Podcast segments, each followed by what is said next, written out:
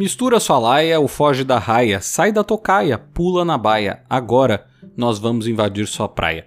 A música do Traje a Rigor pareceu combinar com a ideia do 25º episódio da Mosca, que tem no cardápio um caldo. Discutimos a ação expansionista dos países, suas áreas de influência e como os estados atuam no cenário internacional. Tudo isso pensando na situação concreta da ação russa na fronteira da Ucrânia, que tem preocupado o mundo.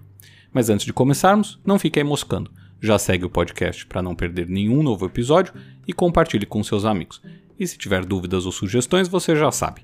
Escreva para moscapodcast.gmail.com. Dito tudo isso, ouvidos atentos e cabeças abertas que a mosca vai decolar.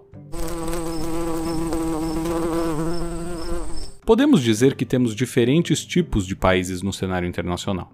Há aqueles estados que não apitam nada e que são a maioria pequenas ilhas, países com pouca projeção global, estados falidos na definição clássica da ciência política e por aí vai. São muitos os estados que se encaixam dentro dessa definição.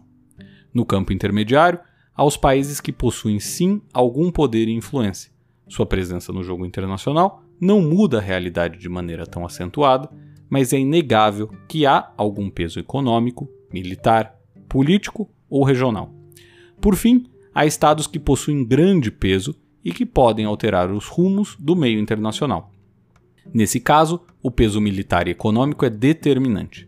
Nesse seleto grupo encontramos países como Estados Unidos, China, Rússia, Alemanha, entre outros. Historicamente, as potências decidiam suas questões pelo meio mais tradicional, o conflito bélico.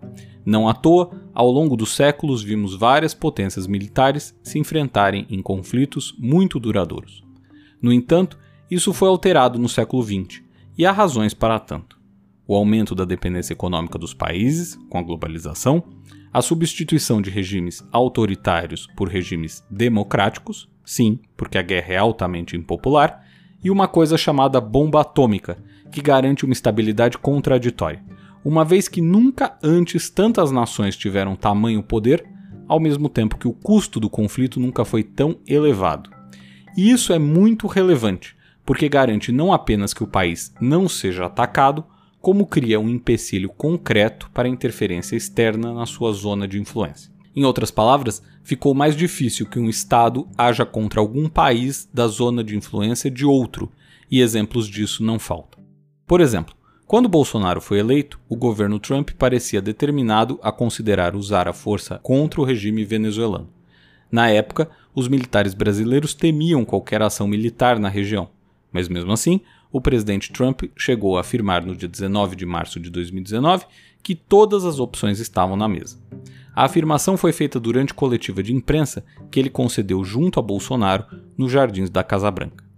Pois bem, no dia 24 de março, cinco dias depois, portanto, dois aviões russos desembarcaram na Venezuela transportando equipamentos e militares. E não foi a primeira vez. Pouco antes da posse de Bolsonaro, Rússia e Venezuela realizaram alguns exercícios militares conjuntos. Foi à toa? Evidente que não. Assim como Japão, Estados Unidos e Coreia do Sul fazem exercícios militares como demonstração de força para a Coreia do Norte, ou quando o país comunista de Kim Jong-un responde lançando mísseis de longo alcance que poderiam atingir vários alvos de seus vizinhos.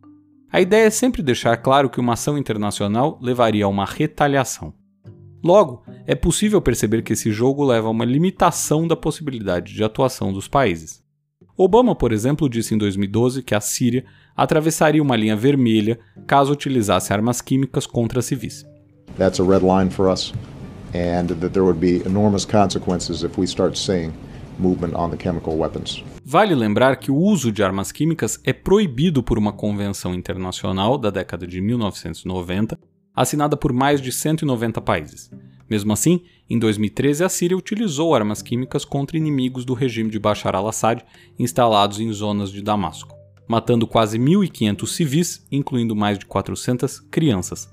No entanto, a linha vermelha de Obama não resultou em nada prático, e o governo americano acabou aceitando o acordo mediado por Moscou que garantiu que o regime sírio enviasse seu arsenal de armas químicas à Rússia. Tal solução parece ter contribuído para que os russos ampliassem os ataques aéreos contra os rebeldes sírios, dando suporte ao regime de Assad. Tal exemplo evidencia que os Estados Unidos, de certa forma, não poderiam agir contra o regime sírio, como Obama ameaçou, quando delimitou a tal linha vermelha, porque a Rússia fez movimentos contrários a essa atuação, protegendo dessa forma sua própria área de influência. Situação semelhante se apresentou quando a Crimeia e Sevastopol foram unidos à Rússia depois da crise na Ucrânia que levou à destituição do presidente Viktor Yanukovych. Valendo-se de um momento de fragilidade do país, a Rússia acabou por anexar a península da Crimeia e a cidade de Sevastopol a seu território, alegando que as duas regiões haviam autodeclarado sua independência e, por um tratado, solicitado a anexação como parte do território russo. Obviamente, a comunidade internacional se rebelou contra. Mas o que podem os outros países fazerem diante de uma potência como a Rússia, que possui um arsenal nuclear capaz de destruir o planeta algumas vezes? Pois é, nada. E agora Putin resolve aumentar a tensão na região mais uma vez. A possibilidade de invadir a Ucrânia parece ser cada vez mais concreta. O presidente russo ordenou a movimentação de mais de 100 mil soldados na fronteira com a Ucrânia e demonstrou força, realizando exercícios militares com a Bielorrússia, de quem é aliado. Contra a ameaça, a secretária de imprensa da Casa Branca disse que os Estados Unidos dariam uma resposta rápida e severa, e que a ação seria em conjunto com aliados. Agora, tendo ouvido tudo o que já foi dito nesse episódio da Mosca, o que você acha que os Estados Unidos e aliados fariam de fato? Pois é, um ataque militar é uma opção fora do baralho dado o poderio bélico russo. Sobram, assim, duas possibilidades: sanções econômicas e ação diplomática. Putin, no entanto, sabe disso. Sabe que sua ação poderá resultar na retirada da Rússia do sistema internacional de pagamentos, ou no impedimento da abertura de um gasoduto que liga a Rússia à Alemanha, ou em ações contra o Fundo Soberano Russo e bancos que convertem o rublo em moeda estrangeira, para citar algumas possíveis sanções ao país. E mesmo diante da possível invasão, os aliados que a secretária de imprensa dos Estados Unidos mencionou não estão lá muito unidos. O presidente francês, por exemplo, disse que a Europa deveria colocar na mesa suas próprias exigências e pediu uma solução política e não militar para o conflito. Solução política ao conflito em Ucrânia. Tanto os europeus quanto Putin sabem que as sanções à Rússia prejudicariam também a Europa, sobretudo na questão do gás natural que o continente importa para suprir sua necessidade. E embora seja impossível prever o futuro, é inegável que a Rússia tenha atuado mais recentemente de maneira mais expansionista e defendendo seus interesses internacionais, sobretudo na sua zona de influência, de maneira mais explícita. O país que, com o fim da União Soviética, enfrentou crises e o desmantelamento de parte de seu poderio, tem mostrado que é a mesma Rússia com as mesmas pretensões imperialistas de sempre. Do outro lado do tabuleiro, os países fazem um esforço para impor limites a essa pretensão. Essa é a síntese do jogo internacional. O problema é que muitas vezes as linhas vermelhas traçadas acabam demonstrando fragilidade e não força, e se aceita ceder alguma coisa para evitar um problema maior. Putin poderia, por exemplo, pedir algo em troca da invasão da Ucrânia, sobretudo algo ligado à ação da OTAN na região, que tem sido usada como pretexto para as movimentações russas na fronteira ucraniana. Mas talvez ele não parasse por aí. Ele poderia até pedir parte de algum território estratégico em troca de evitar o conflito. O presidente americano Joe Biden, ao mesmo tempo que envia mais armas para a Ucrânia e diz que o Kremlin pagará um alto preço pela invasão, cometeu uma gafe quando deu a entender que os Estados Unidos poderiam até tolerar uma pequena incursão russa na Ucrânia. Demonstração de fraqueza ou um olhar realista? Seria de duvidar que os países pensassem a sério na possibilidade de aceitar essa pequena incursão para evitar uma escalada do conflito? Parece que não. Mas qual o limite? Embora muita coisa tenha mudado desde então, não custa lembrar um caso histórico. Os britânicos e franceses assistiram e aceitaram a anexação da Áustria, dos Sudetos e da Tchecoslováquia por Hitler, tendo esperança de que ele parasse por ali.